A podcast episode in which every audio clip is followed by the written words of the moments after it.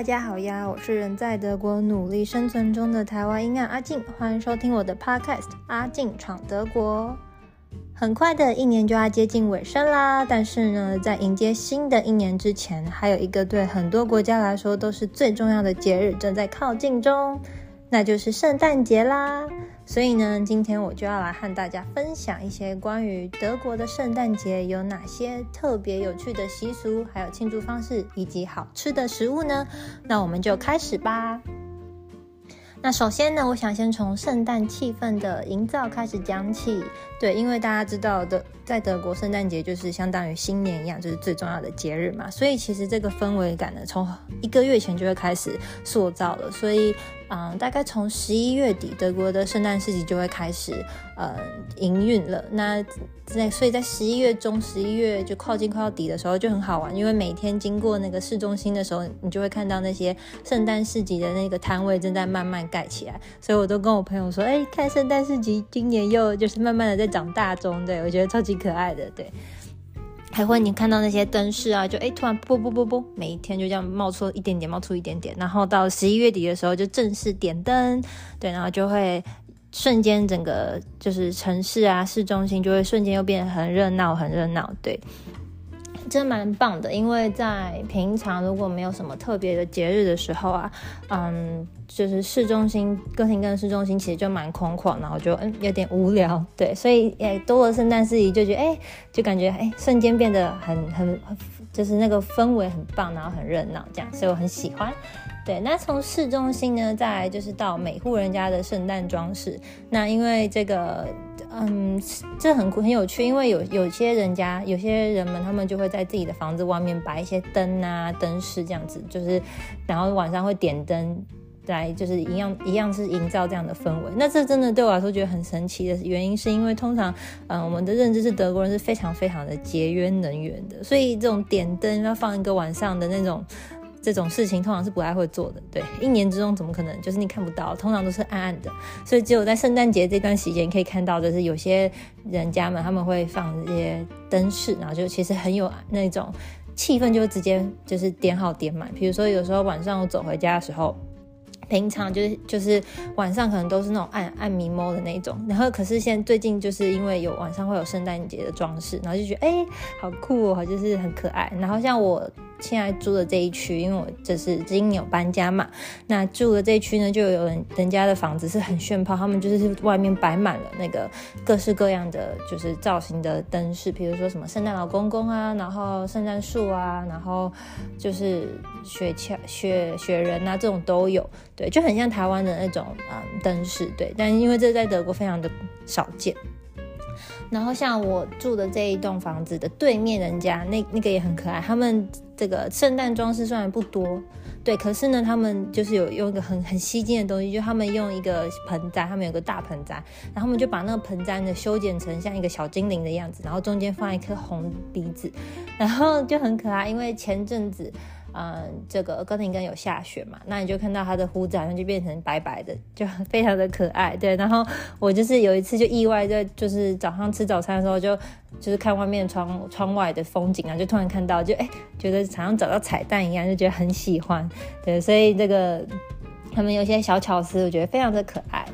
对，那这个除了户外有些人家会有装饰以外呢，有的时候室内也会有一些可爱的圣诞装饰。那像是我发现，就是嗯，在德国人的家里面，好像都会放一种星星，不是那种放在圣诞树上面的星星，而是他们会挂在天空，就是挂在天花板上，然后它是一个蛮大颗的，就是星星的装饰，然后也不是五角星，是那种很多角的那种星星，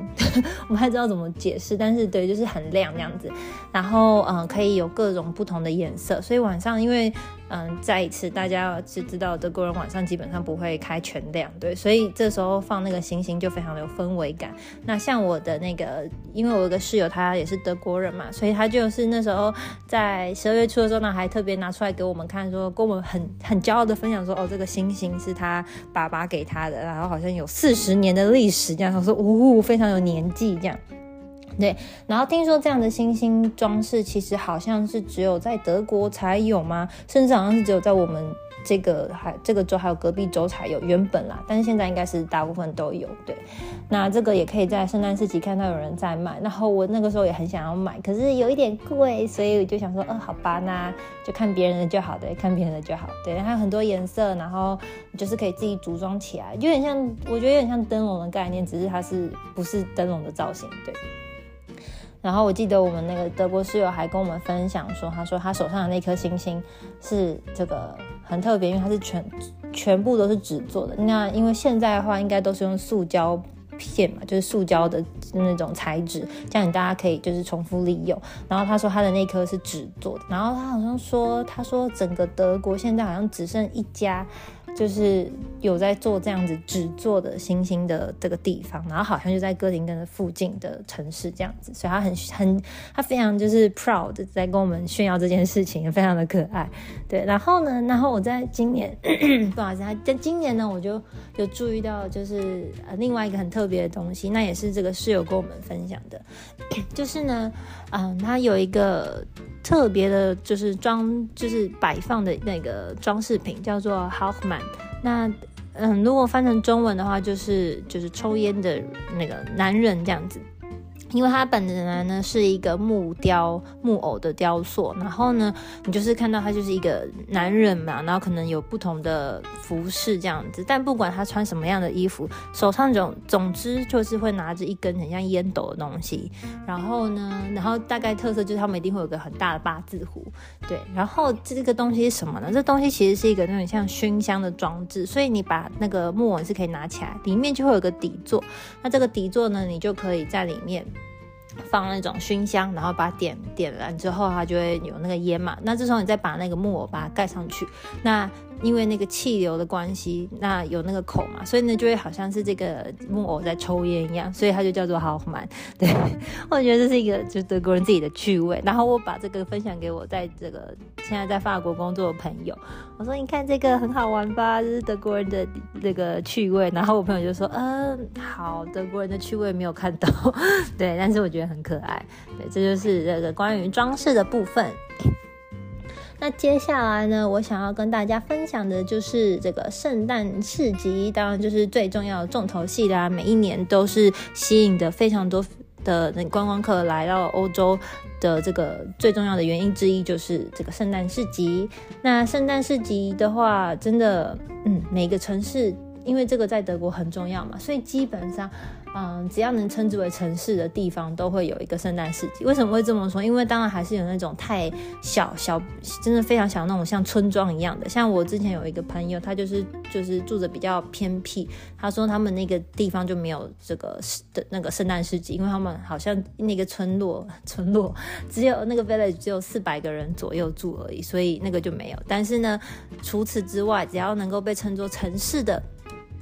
的地方都一定会有圣诞市集，所以这就是为什么像哥廷根这么小的地方呢，还是有圣诞市集哟。对，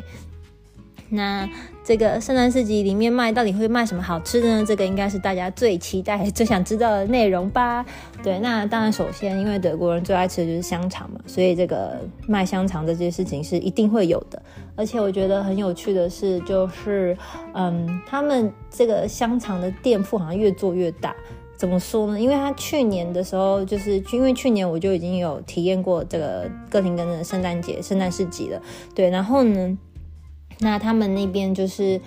那个香肠就是一大摊嘛，那你就是通常就直接去找那个里面的就是卖的人，然后商家跟他说我要买什么什么，这样就可以了。但今年呢，除了那个就是主要的那个摊位。之外呢，旁边还有一个小小的亭子，那那是干嘛用的呢？就是你要，如果你要买那个他们的香肠，你要去那边特别跟他讲，然后呢，他就会跟你先收钱结账，然后你再拿着那个票票单，然后去跟那个。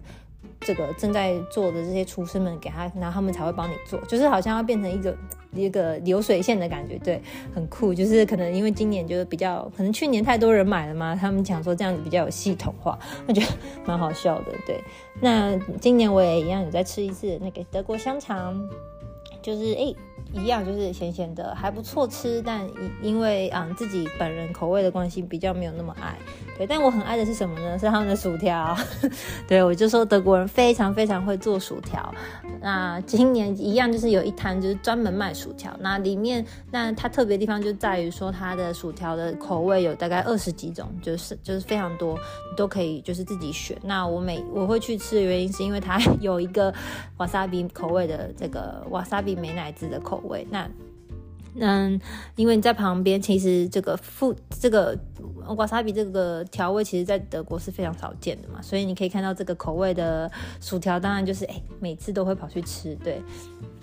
那就买一份小，我觉得很常就是去那边买一份小小的，然后就吃了，有时候就就是因为。如果没有到非常饿的时候，我就可能甚至就把它当一餐就解决了，对，非常的懒惰。然后再来就是可丽饼，对我也不知道为什么，呃，德国人也也会有德国市集也会卖可丽饼，明明可丽饼好像是法国的，对，偷偷吐槽一下。但是哎，也不错啦，就是嗯，他们可丽饼不像台湾一样是脆脆的，哦，这个欧洲的可丽饼都是软软的这样子，那就是淋那种焦糖啊，非常的罪恶，可是真的很好吃，对。还有那个吉拿棒，对。那再来就是有一个很特别，就是他们的烤杏仁哦，这个真的是非常的惊艳我。为什么呢？因为嗯，我烤杏仁摊，因为它通常是跟卖糖果、饼干、嗯，糖果、巧克力还有那个姜饼是同一摊的，所以你通常就会就是看到很多，然后大概至少有我看到至少有三摊，在歌廷跟光是这个小小的圣诞市集就有三摊哦。然后以前我就是经过，因为巧克力什么那种。就是专卖甜点的摊位，通常都不太会吸引我，所以我就没有特别去就是 pay attention 在这个烤杏仁上面。直到去年有一次，就是我们有一堂课的老师带我们去吃，去逛圣诞市集，然后他就买了这一包给我们大家分着吃。他说这个很好吃，一定要吃吃看。然后我就想说，哎，老师都请了，当然要吃一下嘛。结果吃下去就是哇，不得了。非常的惊艳，就是怎么可以杏仁，然后只是裹成糖，就是他把它焦糖化，但是就真的超好吃，你就停不下来，就一直吃，一直吃，一直吃。所以我今年还就是自己再去买了一包来吃，对，当然也不能买太多，这也是很罪恶的东西，对。所以这个烤杏仁是一个很惊艳，但是非常好吃的食物。再来就是热红酒啦，每一年都一定要有的热红酒。那这热红酒有一个蛮好笑的小故事，就跟大家分享。就是呢，因为现在大家知道，在台湾的圣诞节也越来越被重视嘛，所以每一年的圣诞节，台湾其实也会有很多的这个所谓的圣诞市集，那就是特别就是标榜说，哎，这是欧洲圣诞市集有没有？就是我们可能每一摊都有一个每一个国家。代表每个国家，然后卖那些国家就是特有的这些甜点啊，或是食物，或是酒。那当然，热红酒不例外，一定会出现在这样子的圣诞市集，台湾的圣诞市集里。那那时候我记得好像是我来德国的前一前一个圣诞节，然后那时候就刚刚好，我就是有一次也去了像这样子的地方，然后跟我朋友去，想说，哎，要来试试看这个热红酒，反正这个欧洲最有名的嘛，还是要试一下。我就跟我朋友一起买了一杯，那时候我其实有点害怕，因为他我知道里面他会加上那个肉桂。那我本人在台湾那个时候是非常讨厌肉桂的，就是那种连苹果派麦当劳苹果派上那个肉桂我都不能接受，一点点肉桂味味味道我都不行的人。对，所以但是我想说啊，但是是热红酒还是要试试看好了。所以那时候我就跟我朋友一起买。结果呢，我才喝第一口就快快吐出来。对，我不知道是为什么，可能是那个时候很真的很不习惯，就我对那个那个肉桂味直接浓到吓到我。对，所以那时候就抱着这样子有点。创伤的经验，然后来到了德国，然后去年的时候就是跟着朋友去这个逛圣诞市集嘛，然后就是当然是免不了要喝这个热红酒。我那时候就非常非常的担心，我想说完蛋了，如果在德国，然后都已经喝就是人家的这个最经典的这个热红酒，然后我还在人家面前就是喝到快吐出来，这样很没有礼貌。对，所以那时候很紧张，他说哦怎么办怎么办？结果呢，我喝下去第一口我就非常的惊艳。因为其实我不知道为什么，我不知道是鼻翼的问题还是怎么样，但是在德国我喝到的热红酒非常的顺，就是各个味道都很，就是非常的调和的非常的好，就是你不会有哪个味道特别的突出或是过于突出，像是那个时候我印象深刻，就是一一样里面是有肉桂，我闻得到，可是我不知道为什么那时候的肉桂味就。没有那么的，就是令我感到害怕，所以我就很好喝，而且意外的非常好喝，所以我就还把那杯喝完了，印象好深刻。对啊，所以那今年当然就是继续喝，对，然后嗯，但是因为今年我就想说，我我今年就对这个圣诞市有点好奇，因为我就发现这个光是小小的格林根，然后卖热红酒的摊位至少就五六，应该有六家左右，对，至少六家的热红酒摊位哦。我就想说，怎么会每一家都卖一模一样的东西？那这样子大家到底在赚什么？就是，嗯，如果那红酒的基底都一样嘛，那你每一家都卖的品相的也都差不多，那那那到底有什么就是特别的呢？除了我知道分散人流以外，所以我就开始好奇去看了，就有时候就是经过就看一下那个，特别去看一下每一家的招牌有哪些东西是不太一样的。哎，结果还真的有，有些有嗯一点点不同，比如说有些是什么苹果热红酒啊，然后。嗯，有些有特别主打说哦，他们有白酒的热红酒啊，或是粉红酒的热红酒，对，然后嗯，所以我今年就有去尝试比较不比较多不同的这个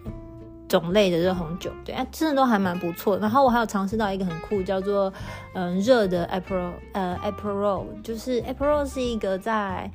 嗯，夏天大家很常喝的一种一款调酒鸡尾酒，对。然后我想说，哎，热的哎，它好像很特别，我就去喝。结果，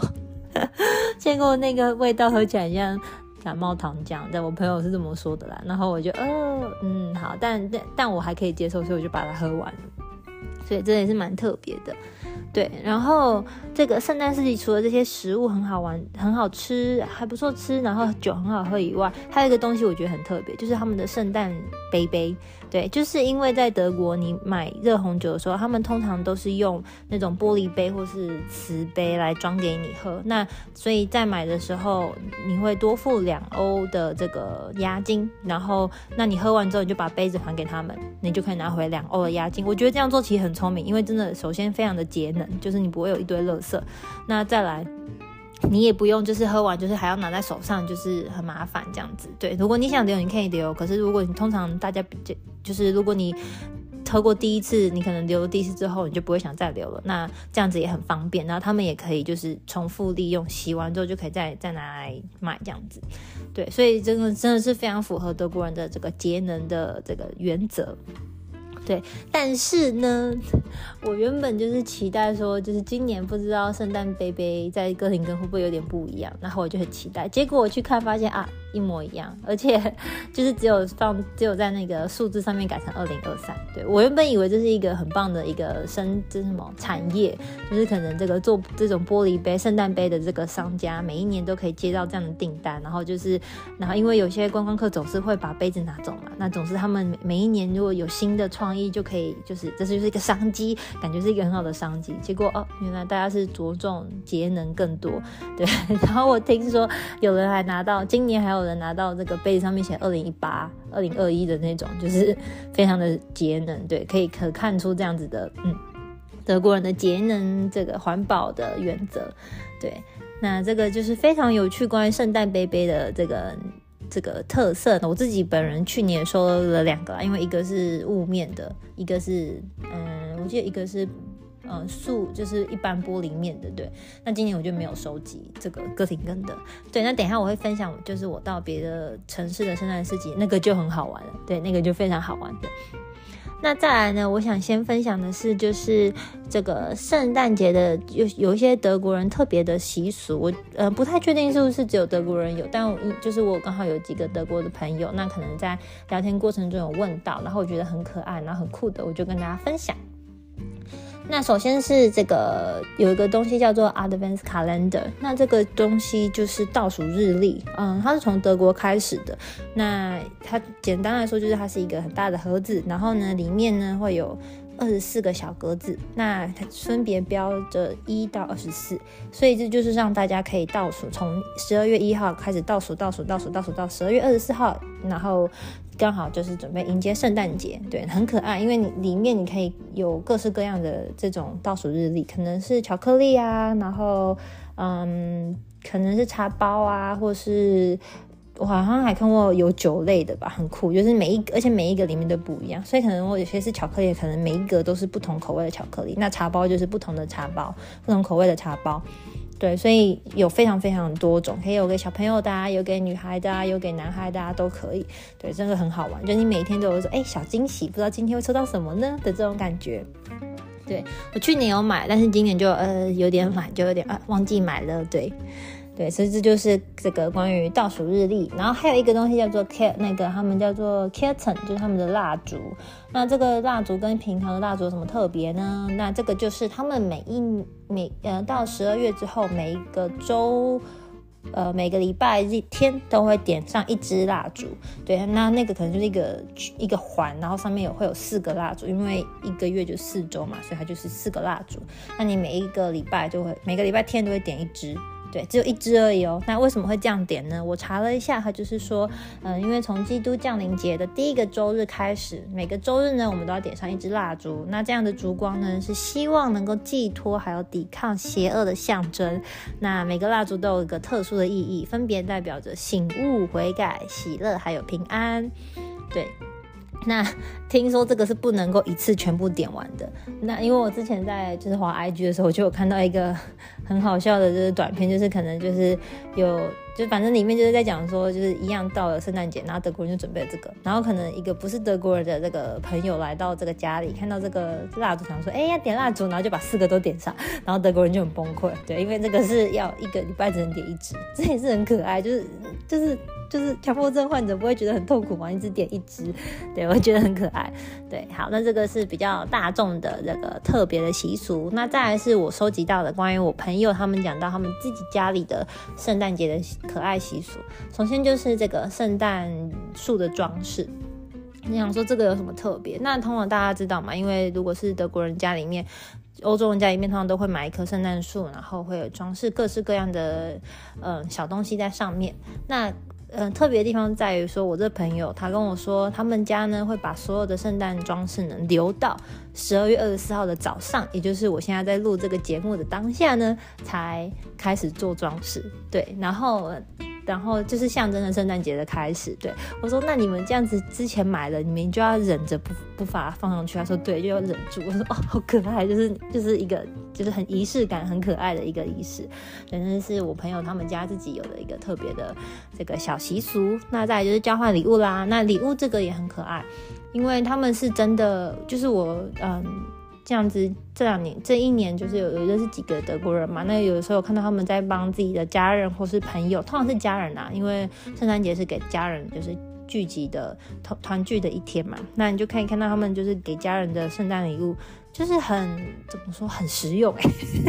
我不知道怎么讲，就是有种实用感。他们可能买个手套，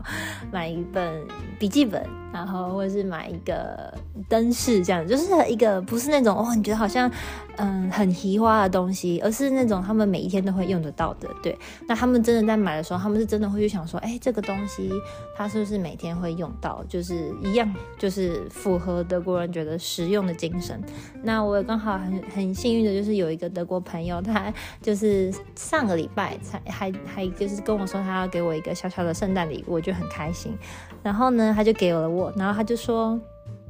嗯，他说。他给我这个礼物的原因，是因为他说我常提到说我的手都是冰冰冷冷的，所以他就买了一个什么呢？他买了一个就是暖暖包，就是那种这种液态暖暖暖包，里面就是有一个铁片嘛，然后你按下去它就会变暖的那种，对，就很可爱。然后外面是一个企鹅的造型，那就是一样非常的就是实用，然后你每天都可以用，然后也不会浪费的东西，对，所以就是。他们的交换礼物也是非常的可爱啦，而且我很喜欢这样子的，我觉得这样子的习俗蛮可爱，就是你一年就这一次，然后你真的好好的去为一个你在乎的家人去，嗯，去花点心思想想要送给对方什么。那，嗯，当然价钱不是一个问题嘛，不是说要买多贵的，而是在于你的心意。这样的这样子的这种嗯爱的表达方式，我觉得非常的可爱，对，很适合我啦，我觉得。那。所以这个就是关于圣诞节的这个可爱的习俗。那再来呢，就是我想跟大家分享，就是我去过的圣诞市集。那嗯，先嗯分享之前先讲一下，就是德国的呢，他们圣诞市集真的是非常的有名。那其中有几个就是世界有名，就是人家说哦，你一生如果要去一次圣诞市集，你一定要去的。比如说纽伦堡的圣诞市集、德勒斯登，还有科隆。那尤其是纽伦堡吧，我记得，因为纽伦堡好像是年代最久远的圣诞市集，好像有几百年的历史，一百年有吗？嗯，然后非常的漂亮，因为他们这个就是已经是一个整个城市都变成圣诞市集，然后那个每一区都是非常的有，就是有一个风格在。而且我发现每个城市他们的圣诞市集的风格都不一样。像我查过，有些城市是比较，比如说走那种那种中古世纪风，对，就是很酷。然后有些就是走可爱，就是温馨风，对。所以每一个圣诞市集摊位的那个小房子都会长得不太一样。对，那这个像我今年还有就是有机会刚好去到另外一个城市叫 Effort，然后那个城市是比较大，然后它的圣诞市集就分很多区，然后那个圣诞市集就很特别，就是很酷，就是它也是一个很大一区，然后然后这个里面就一排一排的，就有点像台湾的夜市，有一点像夜市咯。然后里面就是有非常多的一样很多的这个。热红酒啊，然后纪念品都有，那种类就真的多很多。然后像那时候我还看喝到一个是汤卖汤的摊位，然后它的汤就很像那种罗宋汤，里面很多很多料，真的是给的非常的实在，你每一口都是满的，对，都是很多的食物，就是什么蔬菜啊、肉都有，还会给你一块小面包，对，那我觉得哎还蛮不错的。然后。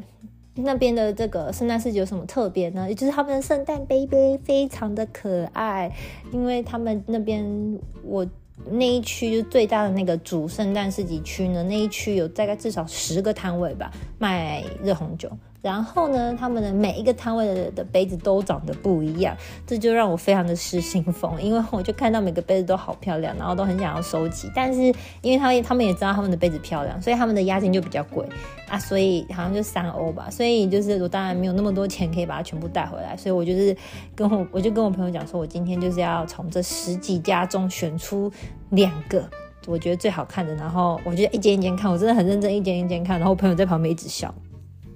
后来我就带了两个，然后一个是长得非常就是造型非常可爱、很逗趣的一个豆子造型的杯杯，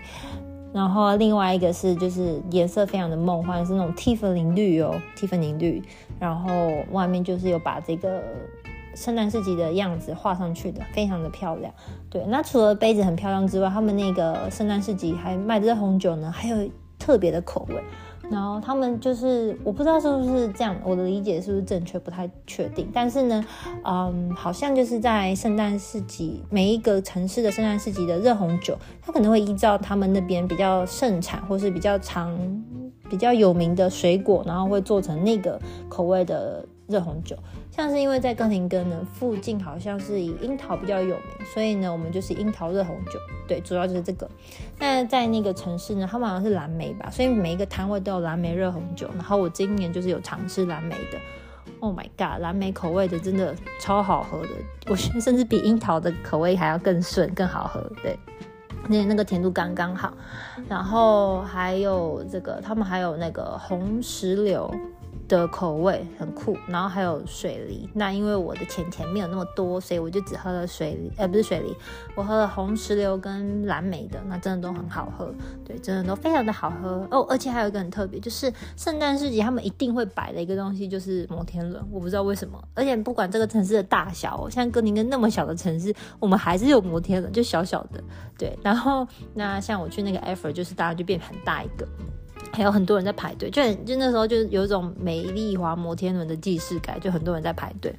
但是呢，差在哪里呢？就是他们的摩天轮都是半开放式的，你没有玻璃罩哦，所以其实就是非常的刺激。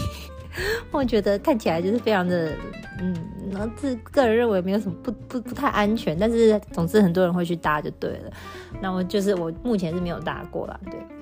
然后那个城市呢，他们就把圣诞市集。就是主要圣诞市集是盖在一个教堂的旁边呢，但他们那个教堂是在小山丘上，非常的漂亮。因为那个那个他们的教堂呢，外观看上去真的很像《哈利波特》里面的那个他们的学院的房子，非常非常的美丽。然后里面呢，就是也难得会出现有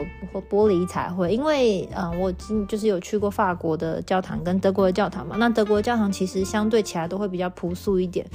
至少我去过那几个都是啊，跟法国的那种非常的珠光宝气的教堂比起来，对，那有时候是那种德国的教堂，甚至有时候都不会有玻璃彩绘，可能是因为嗯战争过后被炸掉了嘛之类的，对，就会比较少。但是那个教堂里面的玻璃彩绘真的很漂亮，而且它有种你说不出来的朴素的朴素的美感，对，因为这个。嗯，法国的教堂的玻璃彩绘通常都是让人很震惊的那种，哇，非常的华丽的美。但是呢，在德国的这个教堂就是非常朴素，但是简约可爱的美。对，就是我觉得很有趣、很特别的地方，可以跟大家分享一下。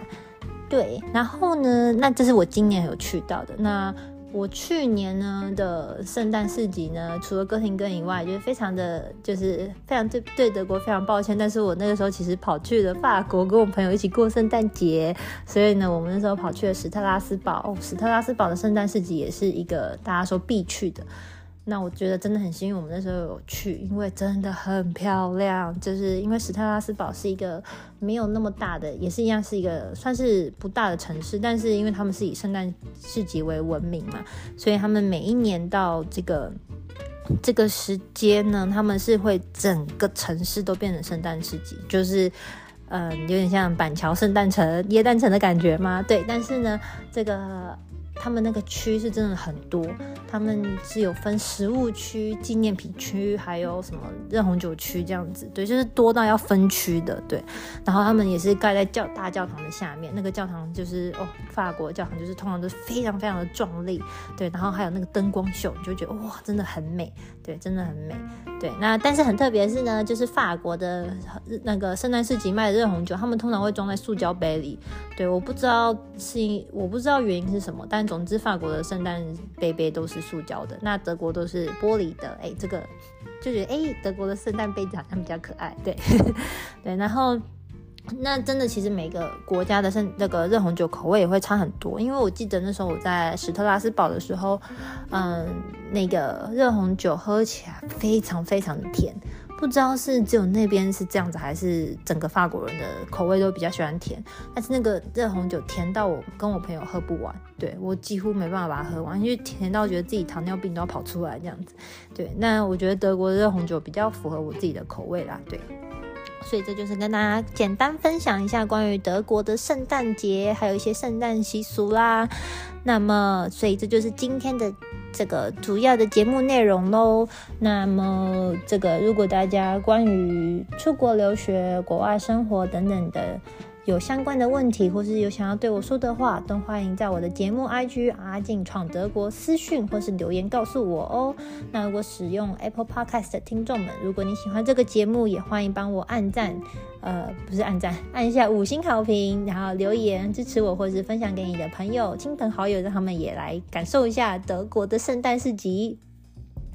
那么，呃呃，如果我这个非常的积极，没有啦。如果呃我我我这个够有时间的话，我会希望在这个今年跨年之前，会再上传一集，就是可能一关于今年的这个一年。因为刚好来德国满一年多了嘛的一个小回顾，对，但是呃我会努力的，对，然后要么就是在过年后没有多久，对，对，跟大家预告一下，也希望你们可以继续期待我的节目喽。